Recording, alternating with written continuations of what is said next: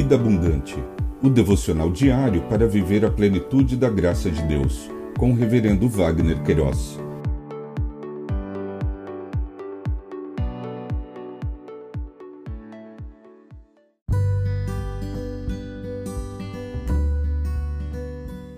Olá! É um privilégio compartilhar a palavra de Deus. O nosso tema hoje é Quando o trabalho é bênção de Deus? No Salmo 128, versos 1 e 2, lemos: Bem-aventurado aquele que teme o Senhor e anda nos seus caminhos. Você comerá do fruto do seu trabalho, será feliz e tudo irá bem com você. Trabalho e bênção, conforme o dicionário online de português disse-o, trabalho, o emprego, o ofício ou a profissão de alguém.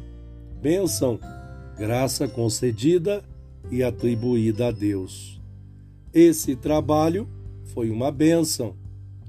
O Dia do Trabalho, 1 de maio, é celebrado ao redor do mundo. Em vários lugares é feriado nacional.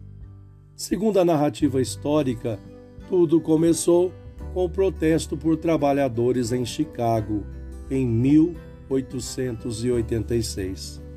Protestavam para a diminuição da carga horária diária, de 13 para 8 horas.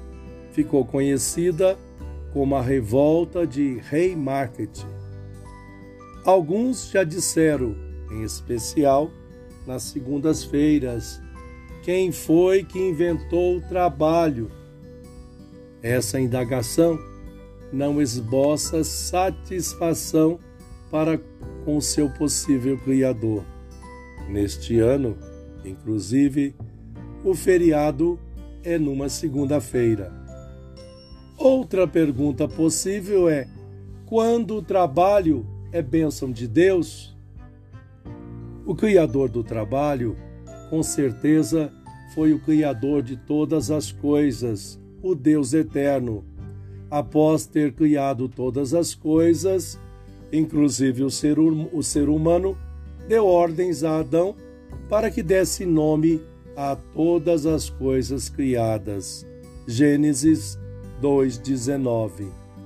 Neste salmo lido, encontramos as bênçãos registradas a todas as pessoas que temem ao Senhor, são obedientes e andam segundo os seus ensinamentos.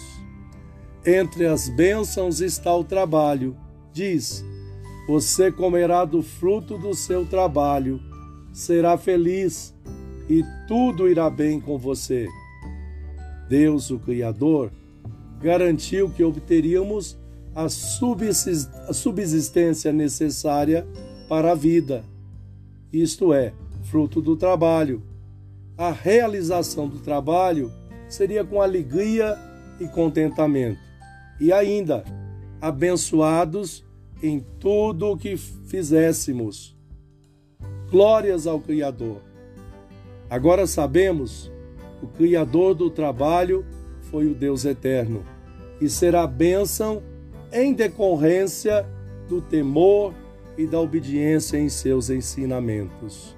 Pensamento para o dia: Obrigado, Jesus, porque és o nosso provedor.